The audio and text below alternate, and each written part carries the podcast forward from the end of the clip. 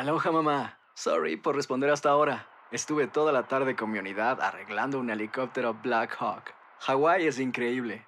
Luego te cuento más. Te quiero. Be All You Can Be, visitando goarmy.com diagonal español. Hay gente a la que le encanta el McCrispy y hay gente que nunca ha probado el McCrispy. Pero todavía no conocemos a nadie que lo haya probado y no le guste. Para pa pa pa.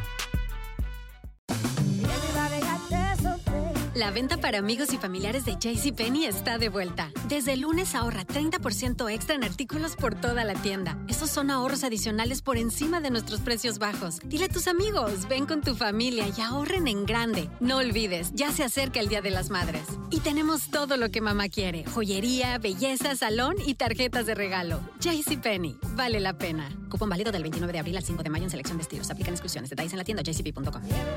Boost Mobile tiene una gran oferta para que aproveches tu reembolso de impuestos al máximo y te mantengas conectado. Al cambiarte a Boost, recibe un 50% de descuento en tu primer mes de datos ilimitados. O, con un plan ilimitado de 40 dólares, llévate un Samsung Galaxy A15 5G por $39.99. Obtén los mejores teléfonos en las redes 5G más grandes del país. Con Boost Mobile, cambiarse es fácil. Solo visita boostmobile.com. Boost Mobile, sin miedo al éxito. Para clientes nuevos y solamente en línea, requiere AroPay. 50% de descuento en el primer mes requiere un plan de 25 dólares al mes. Aplican otras restricciones. Visita boostmobile.com para detalles. Univision Audio. Estos son los testimoniales del público. Soy enigmático. Ok, estamos de vuelta aquí en Enigma sin resolver. Y estamos con los testimoniales del público. Así es. Qué emoción, Horacio. Y como les comentábamos en el episodio de Claudia Mijangos, estos son los mensajes correspondientes a este episodio. Y también pueden encontrar el de la numerología igual correspondiente a este episodio.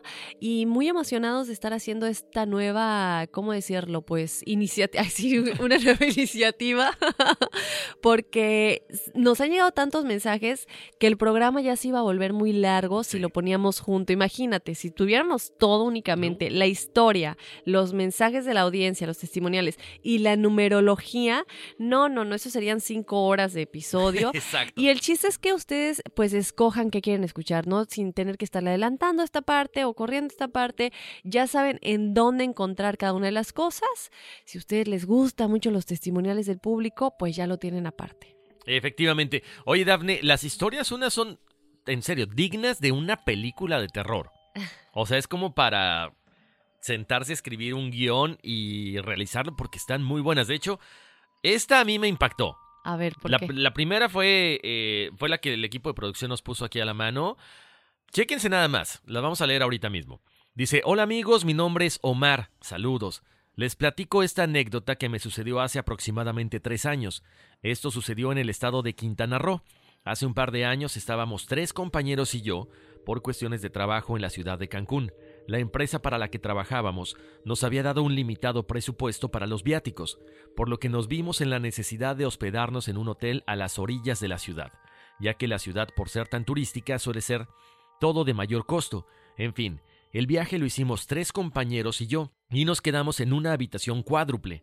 Todo estaba saliendo bien en cuanto a nuestro trabajo, y pues todo normal en general. Eso hasta la segunda noche cuando comenzaron a suceder cosas extrañas. En plena madrugada, no me fijé la hora, dice, me despertó un extraño ruido. Abrí los ojos y sin encender la luz alcancé a observar a uno de mis compañeros a poca distancia de la pared, el cual parecía estar arañándola. Lo llamé por su nombre en varias ocasiones, pero seguía haciendo lo mismo.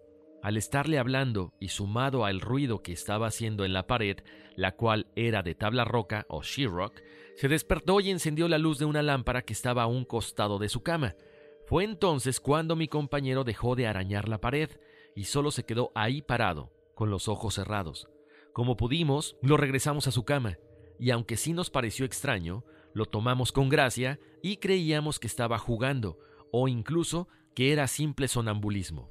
Pero la situación comenzó a tornarse más extraña cuando en nuestra habitación comenzaron a aparecer pájaros muertos debajo de su cama. Nosotros éramos cuatro, como dije antes. Había una cama matrimonial y dos individuales. Él dormía en una de esas individuales y solo debajo de su cama sucedía eso. En la habitación había ventanas pero tenían mosquiteros, por lo que era imposible que pudiesen entrar por ahí. En otra ocasión, desperté en la noche para ir al baño, pero antes de levantarme de la cama escuché murmullos y sin hacer tanto ruido dirigí la mirada hacia donde escuchaba los murmullos. Entonces lo vi. Ahí estaba él, parado con la cabeza pegada a aquella pared, y como si estuviera rezando en voz baja, aunque por el silencio que había en la habitación se escuchaba que estaba hablando en otro idioma, alguno que no pude identificar. Inmediatamente prendí la luz y desperté a los demás. Mi compañero despertó en shock y no sabía qué había pasado. Estaba algo agitado, pero seguíamos creyendo que todo era parte del supuesto sonambulismo. En fin, esa noche no pasó nada más. Algo raro que todos notaban es que olía mal siempre, pero no como a una persona que no tiene higiene de sí misma, sino que olía como a carne podrida o como a animal muerto. No sé muy bien cómo describirlo. Todo detonó una noche cuando a media madrugada de repente se escuchó un golpe fuerte como un gran crujido. Otro compañero y yo nos levantamos aún a obscuras, pero con la suficiente luz que entraba por la ventana del alumbrado de la calle, vimos a mi compañero que estaba pegado a esa pared, y hasta la fecha no sé cómo ni de qué modo, pero había un par de brazos saliendo desde la pared y sujetándolo de los hombros. Uno de mis compañeros encendió la luz y entonces mi otro compañero, al que estaban sucediéndole todas estas cosas, cayó desmayado al piso. Esperamos a que se repusiera un poco y después recogimos nuestras cosas y nos fuimos al auto, ya que estábamos aterrados. Ya en el auto, obviamente le preguntamos qué había sucedido o por qué estaba pasando, para ver si podía darnos una explicación, ya que todos estábamos demasiado nerviosos y asustados. Él simplemente nos dijo que no recordaba nada y que no creía en lo que estábamos diciendo. Inclusive, parecía burlarse de nosotros. Nos quedamos dentro del auto el resto de la noche sin mayor novedad.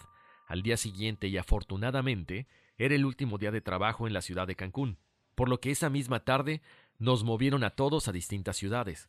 Jamás volví a tener algún suceso similar a este hasta ahora, y tiempo después dejé de trabajar para esa empresa, por lo cual también le perdí la pista a esa persona.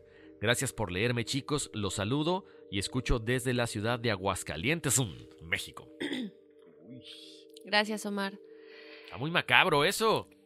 Bueno, tenemos más mensajes. Por aquí nos dice: Hola amigos, Daphne y Horacio, alias Homero. Ups, sorry. Los saludos de Phoenix, Arizona. Los sigo ya de varios meses atrás. Me considero su fan número uno. Déjenme contarles lo que me pasa, o pasaba mejor dicho. Soy originario de Honduras y me ha pasado que en varias ocasiones he vivido cosas inexplicables. Las primeras las pasé allá en mi país, Honduras, cuando estaba en el colegio y realizaba mi trabajo social. Pasé por un lugar y yo me percaté que ya había estado allí y los hechos que sucedieron me dejaron lleno de miedo porque no me explicaba qué sucedía. Mis amigos en ese momento actuaron como que ya sabía qué sucedería. Luego, meses después, en la capital, Tegucigalpa, caminaba por el centro de la ciudad y pasó lo mismo. Caminando me percaté que ya había estado ahí. Me detuve en la esquina y me percaté que la tienda que estaba en la esquina era una florería y estaba un oso grande de peluche en la ventana con adornos florales, tal como lo había visto antes. Después me sucedió en California, cuando andaba de vacaciones viniendo de Santa Mónica hacia Los Ángeles. Para el hotel mi hija empezó a llorar, entonces decidí bajar del Freeway 10 para que mi hija se, se, relajara un poco. A todo eso eran como las 8 de la noche. Bajé en una área que nunca había pasado por ahí, pero mi sorpresa fue que me estacioné en el parking de un mini market y vi una señora de 65 años que hacía exactamente lo que yo había visto, con excepción de que yo recordaba que cuando agarraba una bolsa de mandado se le caían al suelo y eran manzanas, pero lo que vi en realidad en ese momento eran tomates, igual rojos. La verdad me emocioné y la verdad lloré de nervios, no sabía qué decir o hacer. Lleno de miedo caminé con mi pareja dentro del súper y sí que era como lo soñé. Mi esposa al verme cómo actué me dijo que hablara con un padre, ya que entre mis sueños moría antes de llegar a los 50 y a mi pareja le daba miedo eso. Entonces lo que me dijo el padre fue que soy capaz de cambiar mi destino, solo es que yo me mentalice y deje de pensar en ello. Desde entonces no he vivido más cosas y he tratado de estar pensando en otras cosas. Mi pregunta es, ¿es normal lo que he vivido? ¿Puedo hacer que esas cosas se desarrollen más? ¿O tal vez son coincidencias nada más como dice mi pareja? Bueno, ahí me explican. Si gustan pueden publicarlo. Mi nombre es Denis y mi fecha de nacimiento para su numerología. Y bueno, mil gracias mi querido Denis. Definitivamente se puede desarrollar. Siempre se pueden desarrollar esas cosas. Eh, pero yo no sé si quisiera desarrollarlo porque no veo que estés teniendo sueños o premoniciones de alguna manera de cosas buenas. No, son cosas que te han preocupado, son cosas que, por ejemplo, el hecho de que soñaste que te ibas a morir antes de los 50 y si ves algo malo te vas a estresar. Digo, por ejemplo, el hecho de que hayas visto a la señora y se le caían las manzanas no es nada así, pero ¿qué tal si ves algo, bueno, no sé, igual y puedes evitar tragedias, ¿no? Pero es, Sí, es que sabes que, Daphne, ahí siempre hay esa parte, ¿no? O sea, te toca ver cosas buenas, agradables, pero quizá te toca a lo mejor ver cosas que no puedes cambiar. O sea, como muchas veces sucede, ¿no? Te dicen lo que va a pasar, pero no para que lo cambies, ¿no? Hay gente que nos ha dicho, es que soñé con mi tía y mi tía se murió. Entonces, ya es una cuestión personal, lo hemos platicado mucho, ¿no? O sea, es eh, cuál es tu misión en esta vida. Eh, a lo mejor, como dice Dafne, puedes ayudar a mucha gente, pero a lo mejor habrá otras cosas que van a ser fuertes porque no pudiste cambiar. Tú puedes cambiar tu destino, pero no puedes cambiar el destino de los demás. Claro. Entonces, tienes razón, Daphne, lo puedes, lo, puedes desarrollar, sí, pero siempre con desapego.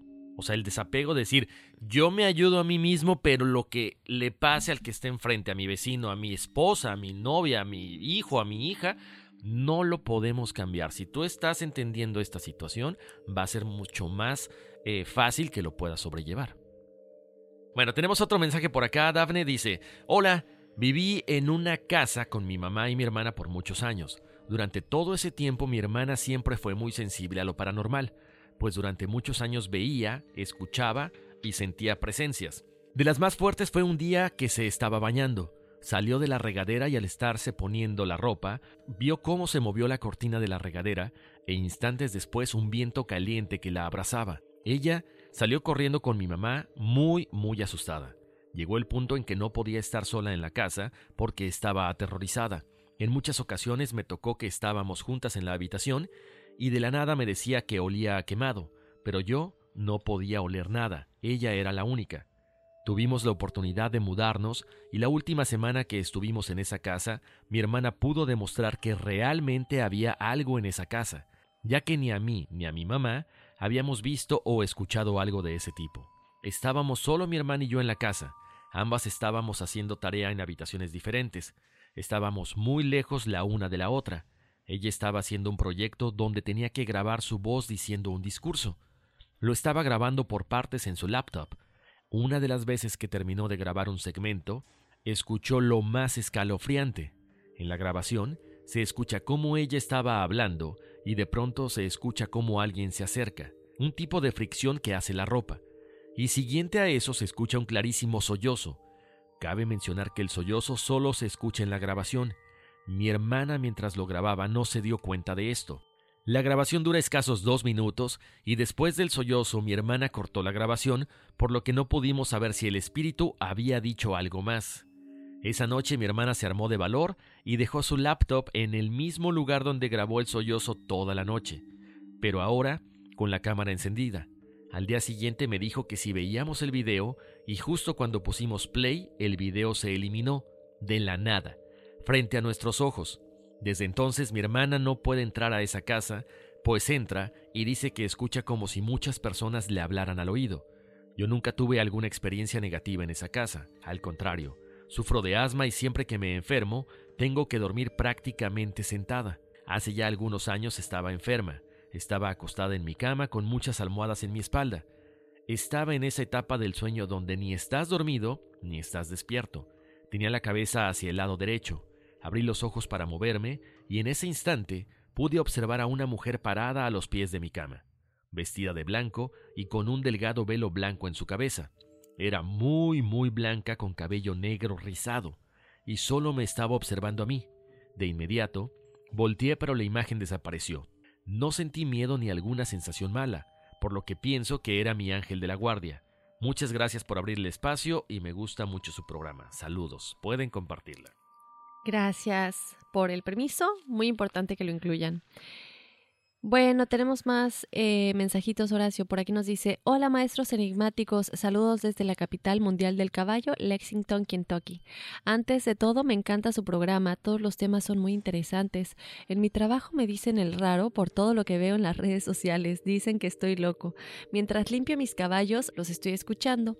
Traigo puestos mis audífonos y digo mis opiniones en voz alta. así, así le oigo igual hablo con la tele. Me peleo con los, tele, con los shows. ¿Por qué? Y solo se me quedan mirando, pero en fin, mi mente está abierta a todo tipo de temas y sé que podemos hacer cosas increíbles, solo es cuestión de poner las manos a la obra.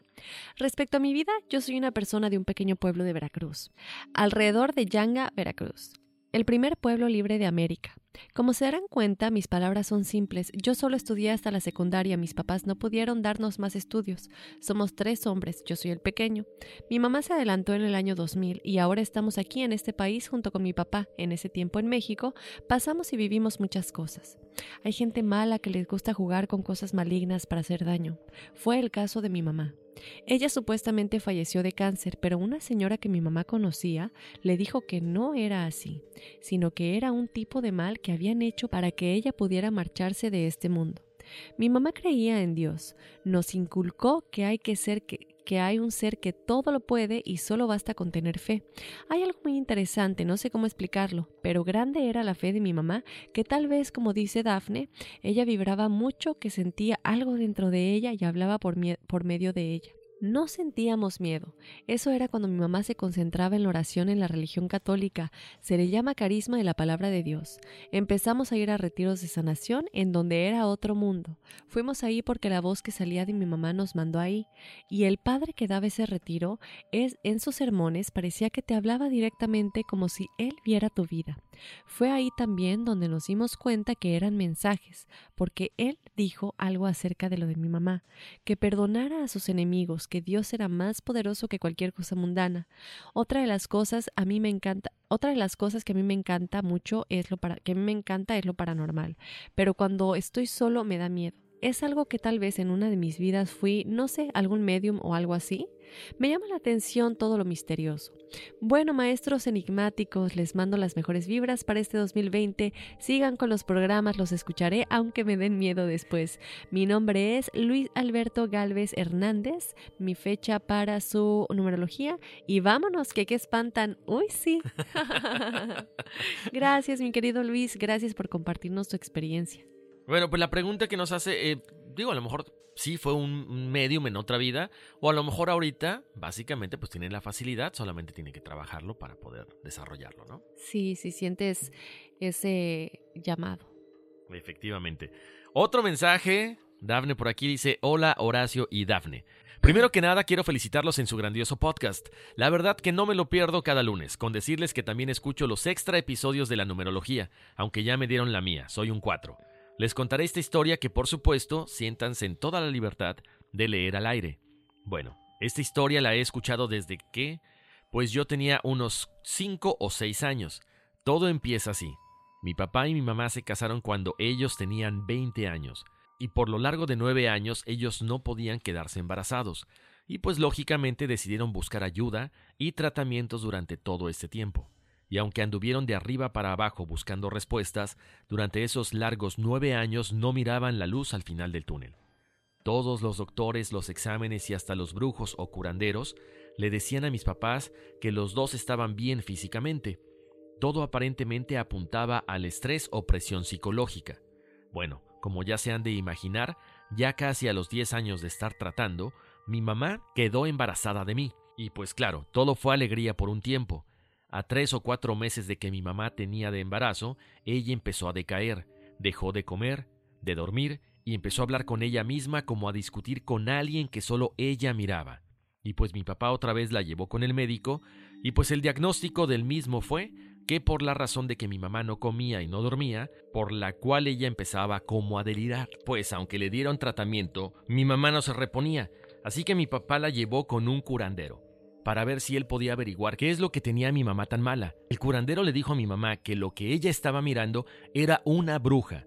Mi mamá al oír eso se puso pálida y se desmayó. Cuando ella regresó en sí, llorando, se la describió a mi papá y al curandero. Les dijo que era como una mujer de vestido blanco que flotaba y que le decía que le entregara lo que traía en sus entrañas y que la mujer le pagaría con una olla de oro. Mi mamá les decía que pues ella nunca quiso decir lo que miraba por miedo de que la trataran de loca. El brujo le dijo a mi papá que la próxima vez que mi mamá viera a esta bruja, que bañara su machete con ajo y que se pusiera las lagañas de un perro para que la pudiera ver y así Mm. tratar de pegarle con el mismo. Bueno, a las pocas noches después, mientras dormían, mi papá despertó a los gritos de mi mamá, quien ya no estaba dentro de la casa, sino enfrente de una barranca que estaba detrás de la casa. Mi papá, viendo esto, hizo lo que el brujo le había dicho, y cuando él se acercó a mi mamá, esa bruja empujó a mi papá junto a la pared de la casa sin haberlo tocado. Y dice mi papá que no se podía mover hasta que él mismo empezó a rezar, y fue cuando pudo liberarse. Mi papá le gritaba que con el poder de Dios él iba a salvar a su familia, y fue ahí cuando la bruja le dijo a mi papá lo mismo que a mi mamá, que ella me quería y que les pagaría con una olla llena de oro, la cual estaba enterrada bajo un árbol grandísimo que ha estado ahí desde antes de que mi papá construyera su casa en su terreno. La bruja le decía que solo dejara caer a mi mamá a la barranca, que a mi mamá no le pasaría algo, ella solo me quería a mí, que porque yo tenía una misión importante en este mundo. Claro que mi papá no tomó el trato y con el machete, aunque dice que nunca le pudo pegar a algo sólido, él nunca dejó de tirar machetazos. Y después de esa noche, la bruja nunca volvió. La parte del sueño que puse en el subject line es que mi papá antes de casarse, cuando él tenía 16 a 19 años, él migraba de Morelos a Tijuana para trabajar. Y decía que siempre, la primera noche cuando él llegaba a Tijuana, él tenía un sueño donde él, caminando, encontraba a un señor vestido como revolucionario y le decía, Oiga, mijo, ¿qué hace usted tan lejos de casa? ¿Que no le han dicho que tiene oro enterrado enfrente de su casa bajo ese árbol verde? Mi papá dice que él nunca le creyó ni se tomó en serio esos sueños, hasta que la bruja le dijo lo mismo a mi papá y a mi mamá. Hasta el día de hoy ese árbol aún sigue ahí, y mi papá no ha querido escarbar para ese oro. Me dice que no quisiera que me llegara a pasar algo, a mí o quizás a uno de mis hermanos. Muchas gracias por tomarse el tiempo de leer esto. Sé que fue algo largo. Mil disculpas por eso, al igual por las faltas de ortografía, que de seguro tuve muchas. No, que de seguro tuve. ya la agregaste. ya la regué, chin. Ja, ja, ja. Eso puso él, ¿eh? Yo no. Ella. Ah, perdón. eh, ello- eso puso. No, Rudy. Eso puso él, ¿eh? No, dice que no escribe mucho en español. Mucho y mucho de más éxitos. Les mando un, fuer- un fuerte abrazo y miles de bendiciones para ustedes, sus familias y todo el equipo. Rudy Martínez Cruz. Soy, soy enigmático con voz de Dafne, dice. Soy enigmático. Vámonos. Oye, está buena esa historia. ¿Sabes qué me recordó? A esta historia de. No sé si ya leíste El Alquimista. Ya. O sea, al final, después de que recorre toda esta parte de África, desde Marruecos hasta Egipto, ¿qué sucede? Bueno, pues que le dicen que el... que no, me- no recuerdo el, el tipo de árbol que era, pero bueno, donde él pastaba con sus ovejas, allí en ese árbol estaba escondido un tesoro. Pero no era un tesoro físico, no era un oro ni nada de eso. Claro. Pero es la como la mm, la manera en cómo se puso. Que lo lean el alquimista, está buenísimo ese Muy libro. bueno. Ahora, en este caso, fíjate que es algo curioso, Daphne, porque, ok, entiendo que se aparece esta bruja eh, en la mente de la mamá y le pide esto, pero si el señor ya le habían avisado mucho tiempo antes de que ahí estaba el oro, o sea, yo hasta, mi, hasta cierto punto diría que es seguro poder sacarlo. Ahí la bruja se está queriendo aprovechar de algo que ya le correspondía a él desde mucho tiempo antes. Podría ser, sí. Es una buena teoría, Horacio. A mí todavía me daría un poquito de miedo, pero bueno. No- Dinos dónde está y nos- vamos a Micha. Sí, no, te problema. preocupes. Oye, pero Rudy, nos tienes que dejar saber cómo continúa esta historia, porque esto definitivamente tiene una parte 2 y si lo sacan o ya deciden no sacarlo. Exacto. ¿Y sabes qué, Dafne? Muchas veces, por miedo, la gente dice, no lo saco, venden sus propiedades y después de mucho tiempo se enteran de que la persona que compró esa propiedad encontró algo ahí. Sí. Interesante. Entonces, bueno, pues nada más déjanos saber si en algún momento llegan a vender la casa o se mudan. ¿En cuánto la andas vendiendo para, para ir a verla? Oye, bueno, tenemos más mensajes por aquí. Buenos días a los dos. Antes de más, dar las gracias por el fantástico programa que hacéis. Os conozco, voy a, voy a habbar como española, bueno, me sale. Joder. Oh, my. Antes, antes de, Antes de más, dar las gracias por el fantástico. No, no me sale. ¿A ti te sale? por el fantástico programa que hacéis. Os conozco hace tiempo, pero o sea, ¿Ah, ¿Ah, yo, empecé, yo empecé a hablar como que no nada. Hace poco. Amo el acento español, Ah, es ojalá muy me bonito. saliera, pero no me sale. Os conozco hace poco tiempo, pero estoy enganchado. Soy portugués, pero actualmente vivo en Madrid, España. Al escuchar el episodio 54 sobre los secretos de Fátima, no pude evitar no pronunciarme al respecto. No he terminado ni siquiera de escuchar el podcast completo. Como buen portugués, conozco la historia de Fátima bastante bien. Está enraizada en nuestra cultura y hace parte de nuestra historia y de nuestra vida. Envuelta en misterio, la historia de Fátima es actualmente una incógnita. Existen muchas teorías sobre lo que realmente pasó y os quería contar otro lado de la historia que circula por mi país, Portugal. Fátima apareció a los pastores en un sitio donde no había nada de nada. Era apenas un terreno donde la gente iba con el ganado tal como lo hacían los tres pastores. Actualmente, esa ubicación es una pequeña ciudad donde existe un santuario magnífico y muy bonito, donde la gente va regularmente en forma de agradecimiento o haciendo promesas. Aquí viene lo interesante. Como sabéis, existen muchas historias similares en varios países por todo el mundo. Se comenta que todo no pasó de una invención y que además las personas responsables estaban indecisas dónde iba a aparecer Nuestra Señora de Fátima. Existían dos sitios, uno donde fue en Fátima y otro en Alentejo, una zona al sur de Portugal, pero como este último era más pobre y más, más aislado, al final se decidieron por Fátima. Suena raro, pero tenía su sentido. Portugal pasaba por una mala época, con mucha hambre y la gente estaba desesperada. Se procuraba que la gente creyera en algo y volver a tener confianza y esperanza. Se habla que la gente, más de 70.000 personas, que se reunieron en el día 13 de octubre de 1917, vieron a Nuestra Señora. Se habla de histeria colectiva. Además se cuenta que de los tres pastores apenas sobrevivió la más pequeña, Lucía y la más fácil de controlar sus pensamientos. Se dice que los otros dos pastores que fallecieron de enfermedad en realidad fueron envenenado- envenenados por los organizadores de toda la trama con la intención de que la verdad no saliera nunca a la luz. Lucía, como era tan pequeña, la controlaron y la clausuraron de por vida. En cuanto a los secretos, yo creo que son demasiado abstractos y con varias interpretaciones. Además, el timing es muy raro. Es como si fuera después de que las cosas pasaren. Fátima hace parte de nuestro país, pero como portugués existen demasiadas incógnitas, como muchas cosas en nuestra historia. Os dejo un reportaje de un periódico español, el cual pueden ver en www.elespañol.com y lo encontrarán como reportajes grandes historias. Podéis hablar de lo que os cuento si queréis. Gracias, mi querido. No vamos a decir tu nombre porque nos pediste que no lo dijéramos, pero mil gracias por compartirnos esto de, los secretos de Fátima, ¿no? Que si no han escuchado ese episodio, vayan a escucharlo. Hay gente a la que le encanta el McCrispy y hay gente que nunca ha probado el McCrispy. Pero todavía no conocemos a nadie que lo haya probado y no le guste. Para pa pa pa.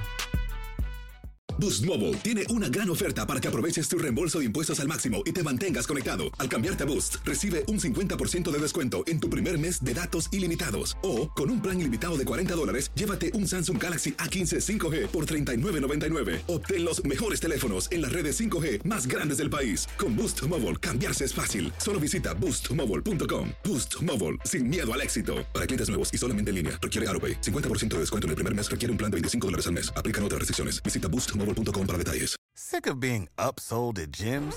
My guy, you're currently a base member. For $90 more, I can upgrade you to our Shred membership. For 130 more, you'll be a Swole member. And for just $300 more, you'll reach Sweat Platinum.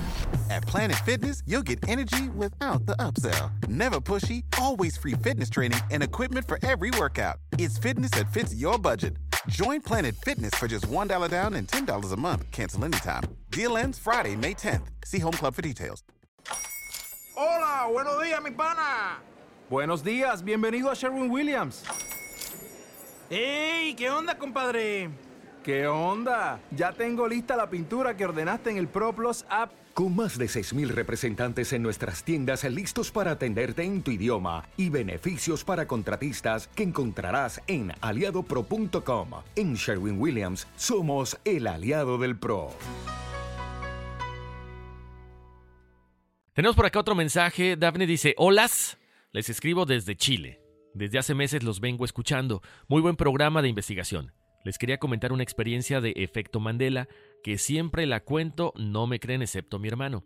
Hace muchos años cuando se estrenó la película E.T., con mi hermano la vimos no en el cine, sino que en un VHS que arrendó el colegio y vendía entradas para juntar fondos para un viaje.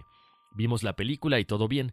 Pasaron los años y con mi hermano mayor volvimos a ver la película pero ya en televisión y quedamos impactados que E.T. vivía. En la película que vimos en VHS muchos años atrás, moría y no podíamos creer lo que veíamos. A muchos conocidos les preguntamos y todos decían que vivía. Como era una época sin internet o de uso muy limitado, no le dimos importancia de nuestro final alternativo de E.T.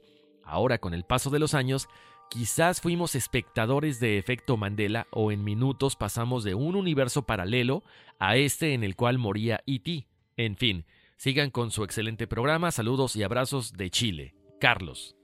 Ah, caray, ese sí está raro. Nunca había escuchado que E.T. se muriera. Sí, nunca había escuchado ese efecto Mandela, pero qué bueno que nos lo dejas saber. Y estaría padre que a lo mejor eh, si se pusiera esta experiencia en un foro de discusión, en un foro de discusión como Reddit o algo así, a lo mejor más gente también vivió ese efecto Mandela, porque a fin de cuentas todos los que conocemos es por gente que lo sacó a la luz y mucha gente se sumó a que, ah, mira, yo también viví eso, yo también.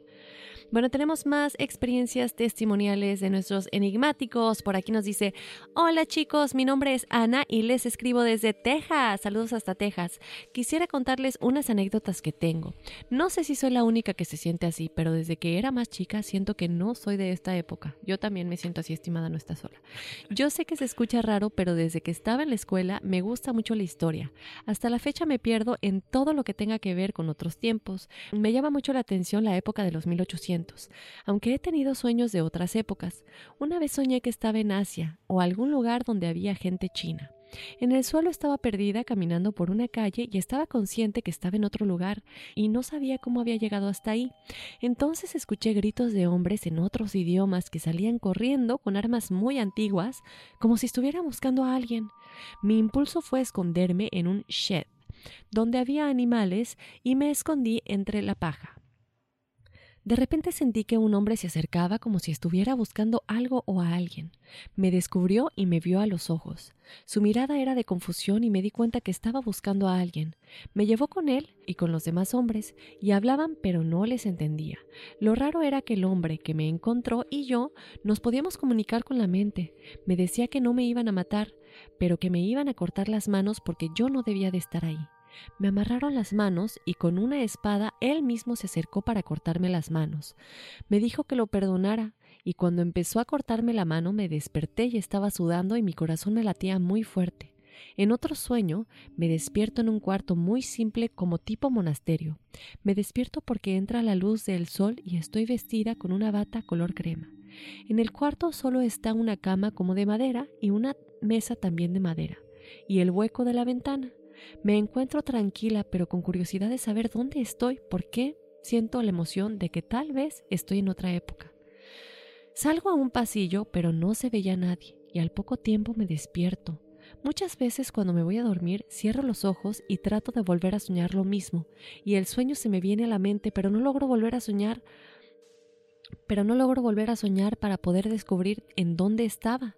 ¿Será que en los sueños podemos ir a otros tiempos? ¿Creen que con una regresión puedo averiguar de qué tiempo vine o quién era antes? Porque yo definitivamente creo en la reencarnación. Mucha gente que me conoce me dice que tengo un old soul, o sea, un alma vieja. Y mi hermana me pregunta que si tuviera la oportunidad de irme a otro tiempo lo haría. Yo le digo que sí, que me llevaría a mi perrita y me iría felizmente. No sé si han visto una serie de Netflix que se llama El Ministerio del Tiempo. Viajan otros tiempos para prevenir que la historia cambie. Se la recomiendo, muy buena la serie y que ya la he visto muchas veces. Bueno, me despido y entiendo si no comparten mi correo porque sé que es medio largo. Espero que sigan los episodios y les deseo mucho éxito. Soy enigmática, signo de admiración, signo de admiración, signo de admiración. Ana Merino, me gustaría que compartieran mi relato si les parece. Claro que sí, Ana. Mil gracias por compartirnos tu relato y yo creo que, bueno, en definitiva, bueno, esto no lo creo, esto lo sabemos, eh, te puedes hacer una regresión lo único que nos han dicho los expertos es que cuando buscamos hacer una regresión no lo hagamos únicamente por morbo o por curiosidad, que realmente lo hagamos con un con un motivo importante, ¿no? Por ejemplo, cuando alguien tiene una enfermedad crónica o cuando alguien tiene un trauma, realmente saber cuál es el trasfondo. Por ejemplo, cuando Horacio se hizo su regresión, bueno, si quieres contar otra vez la experiencia para los que no lo han escuchado. No, vayan a buscarlo. Averigüen en cuál de los setenta y tantos episodios Es bien fácil, busquen exactamente todos los episodios y ahí ya, ya que lo escuchen, entonces En ya entenderán. de esos. Ja, ja, ja. Soy malo. Soy enigmático y mal. No. No, ¿sabes qué pasa, Dafne? Ahí, bueno, lo comento rapidísimo para la gente que no lo había escuchado. Cuando a mí me da esta, esta situación, eh, este ataque de ansiedad en el avión, yo no me podía subir al avión o podía entrar a- me dio claustrofobia, básicamente, ¿no? Para no entrar en tantos detalles. Yo sentía que algo estaba mal conmigo. Hablo con, eh, en ese momento, con mi terapeuta, con mi hipnoterapeuta, y me dice, ok, vamos a entender qué fue lo que te pasó. Ya voy, me hace la regresión y resulta ser que en otra vida me habían enterrado vivo. Entonces, gracias a eso, toda la ansiedad, todo este miedo, toda esta claustrofobia desapareció. Y aquí estamos. Entonces, sí, definitivamente, como dice Dafne, es algo que te puede ayudar, por supuesto, como debe de ser, nada más busca a la persona indicada. Claro, y si tú sientes que, digo, igual y no creo que tenga nada de malo hacerlo porque quieres saber cuál es tu vida pasada, normalmente la gente que hace estas regresiones te preguntan cuál es el trasfondo, qué está pasando, tienes muchos problemas personales, familiares, cuál es la relación, porque a lo mejor yo he visto videos, por ejemplo, con... am, ¿Cómo se llama esta mujer que falleció que tiene, la que hizo lo de conversaciones con Nostradamus? Dolores Cannon. Entonces, por ejemplo, Dolores Cannon tiene videos y eh, ella siempre pregunta, a ver, ¿qué es lo que te está pasando? No, pues tengo problemas muy serios con mi marido. Y es algo que nos está afectando mucho. Entonces le hacen la hipnosis y dicen, bueno, ¿quién era tu... Esta persona, digamos que el marido se llamaba, no sé, José. ¿Quién es José en tu vida pasada? Entonces ella dice, está en tu vida, está en tu grupo de almas en esa vida. Y dice, sí, sí lo veo, es, no sé, mi, lo que sea, ¿no? Una relación que también tuvieron en esa vida. ¿Y qué es lo que sucedió en esa vida que hace que lo sigan arrastrando, ¿no? Entonces siempre te van a preguntar, creo yo, qué, qué es lo que pasa, por qué quieres la hipnosis y la regresión. Entonces nada más asegúrate que tienes algo conciso o algo que quieras solucionar. Tal vez son estos sueños que tienes que a lo mejor no te dejan tranquila y, y que quieres saber por qué. Porque a mí sí me perturbaría mucho tener un sueño en el que me quieren cortar la mano. Exacto. Entonces tratar de dejar estos sueños que tal vez te atormentan de noche eh, te puede ayudar con una regresión. Sí, porque sabes que lo que ella menciona, o sea, eh, suda, les da un poquito de ansiedad incluso, entonces sí es recomendable que vaya. Recuerden nada más, la, la hipnoterapia no tiene nada que ver con la hipnosis que se hace de esa de que tiene que ver con el aspecto del entretenimiento. No, no, no, porque de repente la gente piensa, ah, es que pueden abusar de mí porque yo no estoy consciente. No, todo el tiempo estás consciente, solamente es un viaje a otra vida. Pero estás consciente de todo lo que pasa y cuando tú vas escuchando todo, dices, wow, algo raro está pasando acá. Entonces, estás 100% consciente. Lo único, volvemos al punto, busca un experto para que te lleve de la mano. Bueno, vamos al otro mensaje. Dice, buen día, estimados. Mi nombre es Héctor García y quiero saludarlos primero y decirles que me fascinan mucho sus podcasts. Hasta los he recomendado mucho con amigos y conocidos. Muchas gracias. Mi historia es un poco rara porque dos semanas antes de que mi abuelito falleciera, se apareció un pajarito rojo, petirrojo, y posaba enfrente de su casa. En su momento no se le dio importancia. Cuando falleció mi abuelito, ese mismo pajarito estaba posando en el mismo lugar durante toda la noche del velorio. Días después no se apareció, hasta que se acabaron los novenarios, y de ahí se empezaba a posar el mismo pajarito diario, o cuando estábamos reunidos. Lo mismo pasó cuando falleció mi abuelita, su esposa, en el 2015. Los primeros dos meses después de que falleció, mis tías comentaban que mientras dormían soñaban que las iba a visitar y que sentían cómo los abrazaba. Al momento que despertaban el lugar olía al perfume que solía usar. Incluso esa misma sensación me pasó un día de mi cumpleaños, que me vino a visitar. La soñé, y sentí sus brazos tan cálidos que sentí que estaba ahí conmigo. En un principio yo no le encontraba lógica a lo que se aparecía el pajarito, pero fue un día que iba para mi anterior trabajo al actual, cuando en un árbol vi que estaba posando, sentí su presencia y de ahí me llegó el olor a su perfume. Y desde ahí cuando salgo a mi trabajo o voy saliendo se aparece el pajarito rojo como señal de que ella está ahí conmigo, como un ángel de la guarda, ya que sus últimos años conviví mucho con ella, nos llevamos muy bien y había días en que la cuidaba. No sé si esto tenga algo que ver. Me gustaría que compartieran esta historia. Y bueno, Horacio, por aquí nos decía que quería que leyéramos este, este correo cuando grabemos el del día 10 de febrero. Eh, pero bueno, lamentablemente a nosotros nos mandan los correos, eh, gracias a nuestro equipo de producción. Em, no, está un poco difícil escoger y guardar algunos, pero gracias por compartirnos eh, lo que puedes hacer a lo mejor es poner esta grabación el momento en el que le mandamos un saludo y felicitación muy grande a tu pareja por su cumpleaños. Él es Alonso Pacheco Dorantes y también nos deja su fecha para su numerología y también le gusta mucho el programa y a ellos lo que ellos lo que disfrutan son los programas donde hablamos de teorías conspirativas. Y también tu cumpleaños es el 1902, imagino también para la numerología y asimismo nos pide que en su cumpleaños, que es el 19 de febrero, le mandemos saludos el del 17 de febrero. O, sea, ya armó aquí un relajo, ¿no? Impresionante. Pero lo, lo, que dice Dafne es lo mejor. O sea, ponle la grabación ese día, no te preocupes. Y tú escucha esto igual. Muchas felicidades en tu cumpleaños. Bueno, no hoy, pasado mañana que es 19, porque hoy sería el 17. Si pusiste la grabación el 17, no, bueno. Oye, mi querido, ¿cuál era su nombre? Eh, Héctor. Héctor, te mandamos un abrazo muy grande y también al oso Pacheco Dorantes, que le estén pasando muy, muy bien en estos días cumpleañeros. Y nos dice Horacio, inserte voz de Dafne. Les sigo deseando los mejores éxitos para este año. Y pues nada, mil, mil gracias. Nos dice a favor de confirmar de recibido. Pues recibido, estimado. No el día que tú querías, pero ya no. gracias, gracias. ¿Tenemos más mensajillos? Y bueno, por aquí nos dice, hola Dafne Horacio, mi nombre es Erika Hernández. Sí, pueden decir mi nombre. Me he vuelto fan de su podcast, hace poco empecé a escucharlos y ya voy al día, no me pierdo ninguno de sus episodios. Tengo varias experiencias paranormales, no recuerdo desde cuándo, pero yo soy algo susceptible a este tipo de cosas, no sé por qué. Nunca he jugado con ese tipo de cosas, ya que me da miedo y lo respeto y respeto lo que no conozco. Una que les quiero contar es la siguiente. Me gustaría que las leyeran y en algún episodio, y aunque es larga es muy interesante. Cuando estaba en la universidad con mi grupo de amigos nos juntábamos siempre en la casa de uno de ellos que era la más grande, en la casa de uno de ellos que era la más grande porque la habían remodelado. Desde la remodelación se escuchaban cosas, puertas que se abrían solas, pasos en las escaleras que movían cosas. Honestamente, soy muy miedoso para esas cosas, pero con el paso del tiempo nos fuimos acostumbrando a esos ruidos, pues como dije, la vivíamos ahí. Una ocasión los papás de mi amigo se habían ido de viaje, por lo que decidimos pasar la noche ahí, pues tenía un proyecto para entregar. Nos juntamos en su estudio que estaba al lado de las escaleras. Como siempre empezamos a escuchar cómo bajaban las escaleras, a lo cual no hicimos caso. De pronto, la puerta del baño del estudio se comenzó a abrir. Yo estaba de ese lado y simplemente la cerré. Cabe recalcar que una corriente de aire no la podía abrir ya que la ventana era muy pequeña. La puerta se abrió tres veces más y comenzamos a hacer bromas tontas.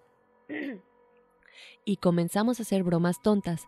Pasó el tiempo y en las escaleras estaba una tabla recargada. Cuando todos brincamos por un ruido muy fuerte, al voltear, vimos cómo la tabla estaba en el piso. Lo que nos empezó a dar miedo fue que no parecía como que se hubiera resbalado, sino como si alguien lo hubiera empujado hacia adelante. No sé si me explico.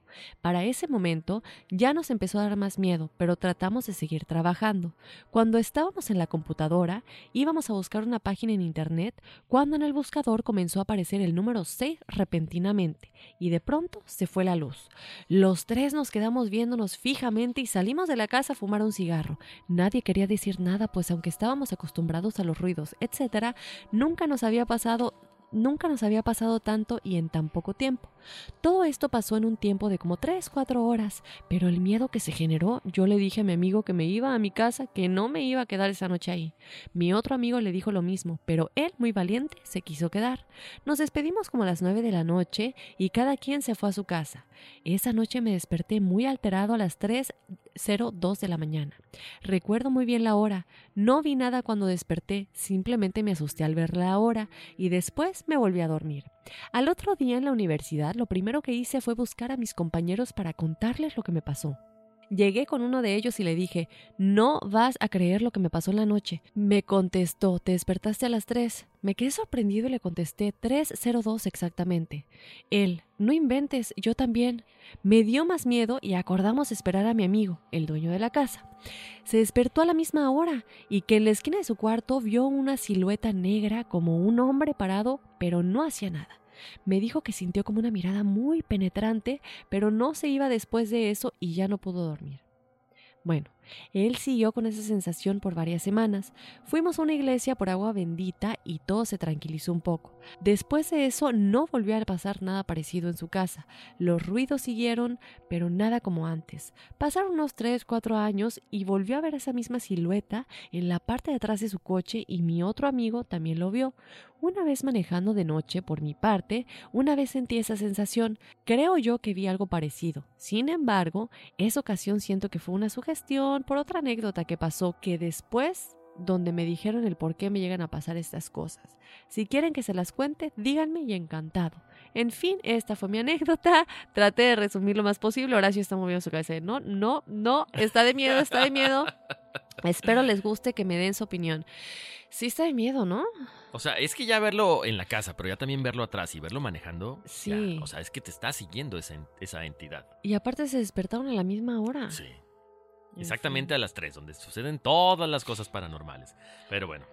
Ay, bueno, tenemos ya nada más creo que poquitos, el, último, y nos vamos con dos audios de la audiencia. Efectivamente, bueno, dice, hola, saludos desde la Ciudad de México, me llamo Misael, me encanta el podcast, aunque a mí no me ha pasado nada paranormal, al menos no que recuerde, solo en sueños y una vez que estaba muy borracho. Así que no sé si eso sea válido.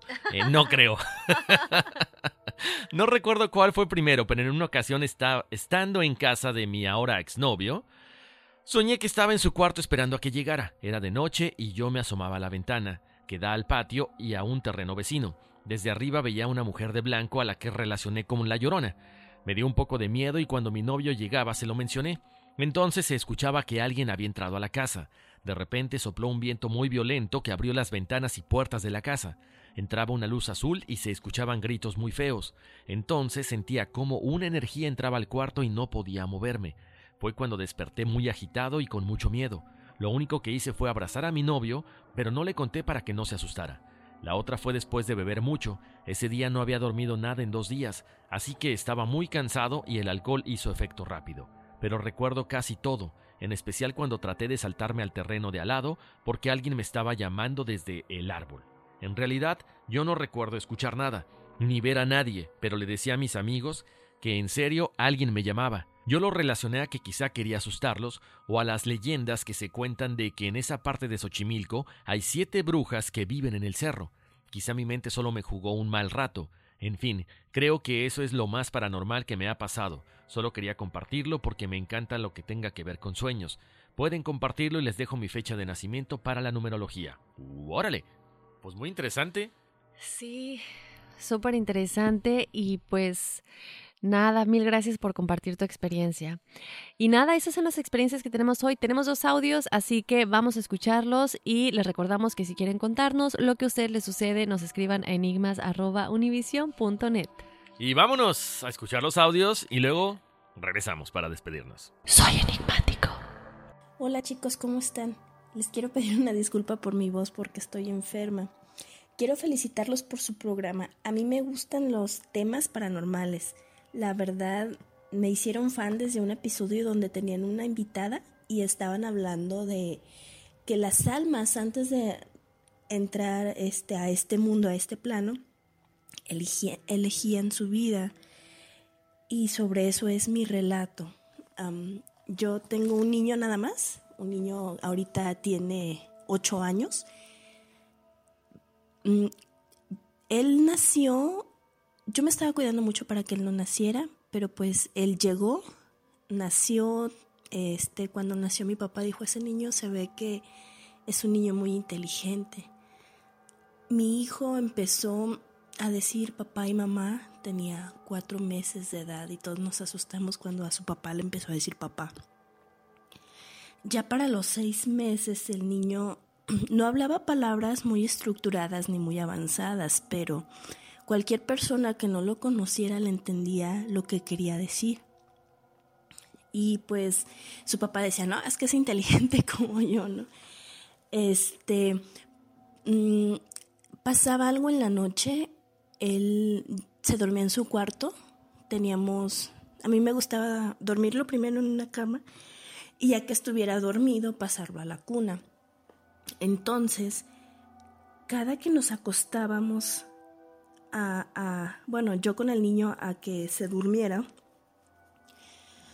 pasaba que me abrazaba y me decía, mami, te quiero mucho. Y yo, yo también te quiero mucho, hijo. Me decía, yo te escogí.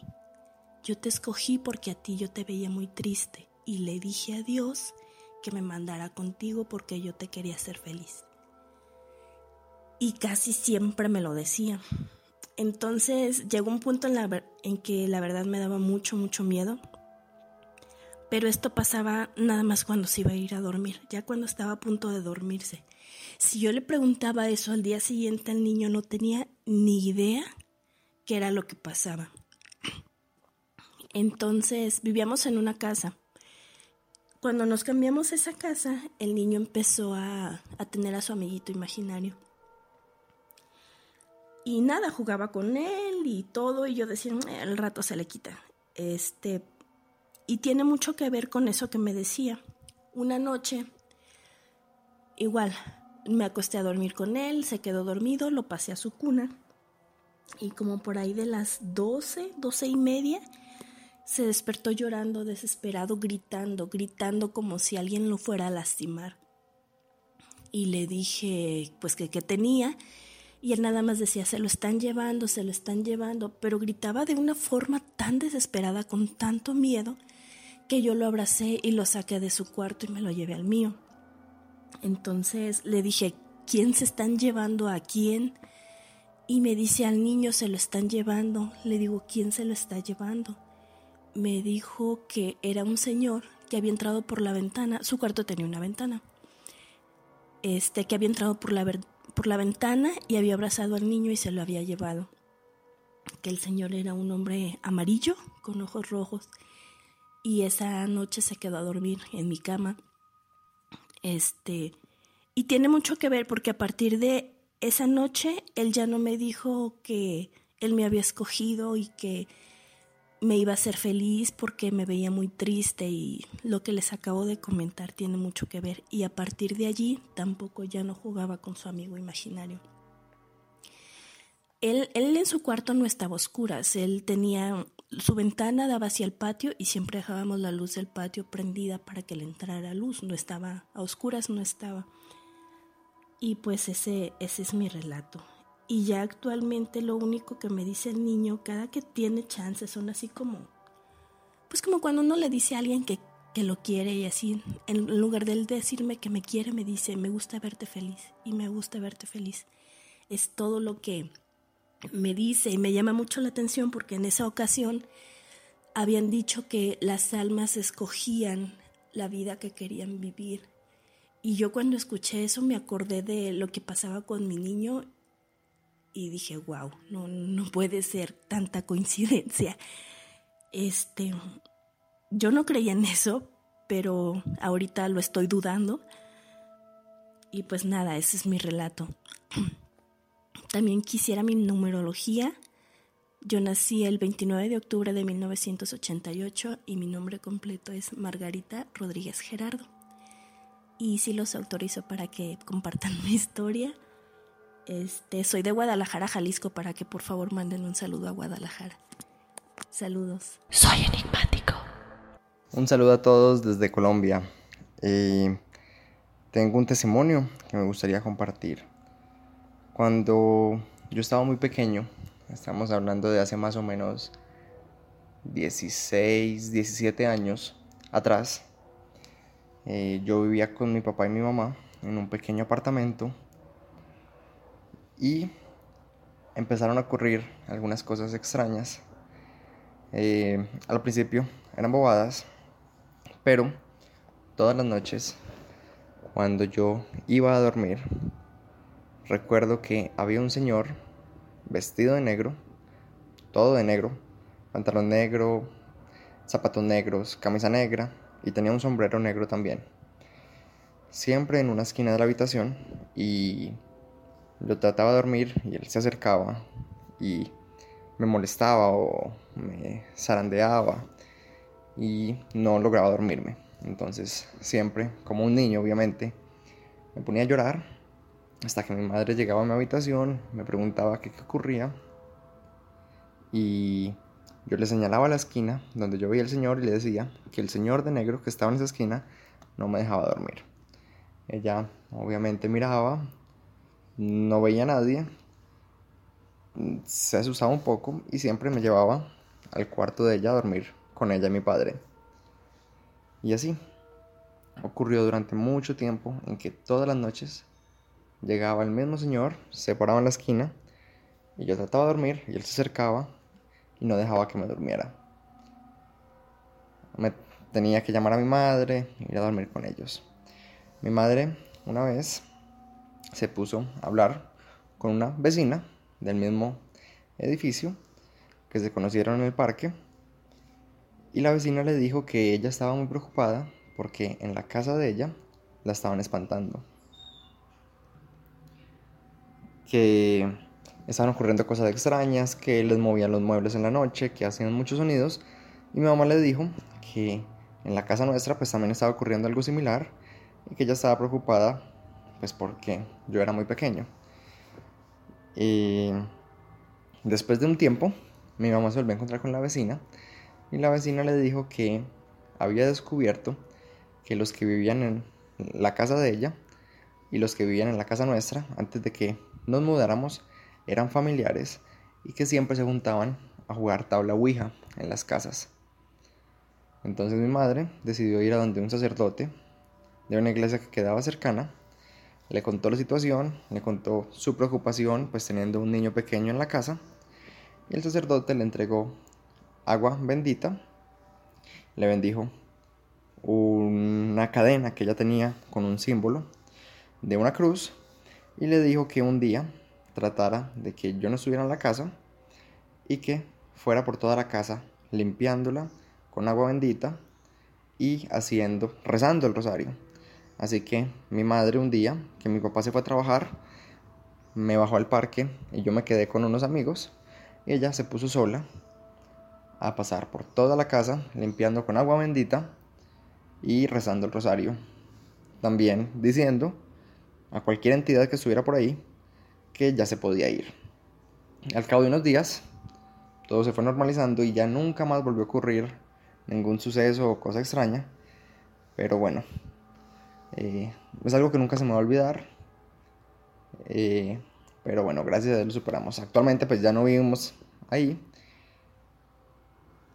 Pero esperemos que a las otras familias que hayan vivido ahí no les haya ocurrido nada. Un saludo a todos. Chao. Soy enigmático.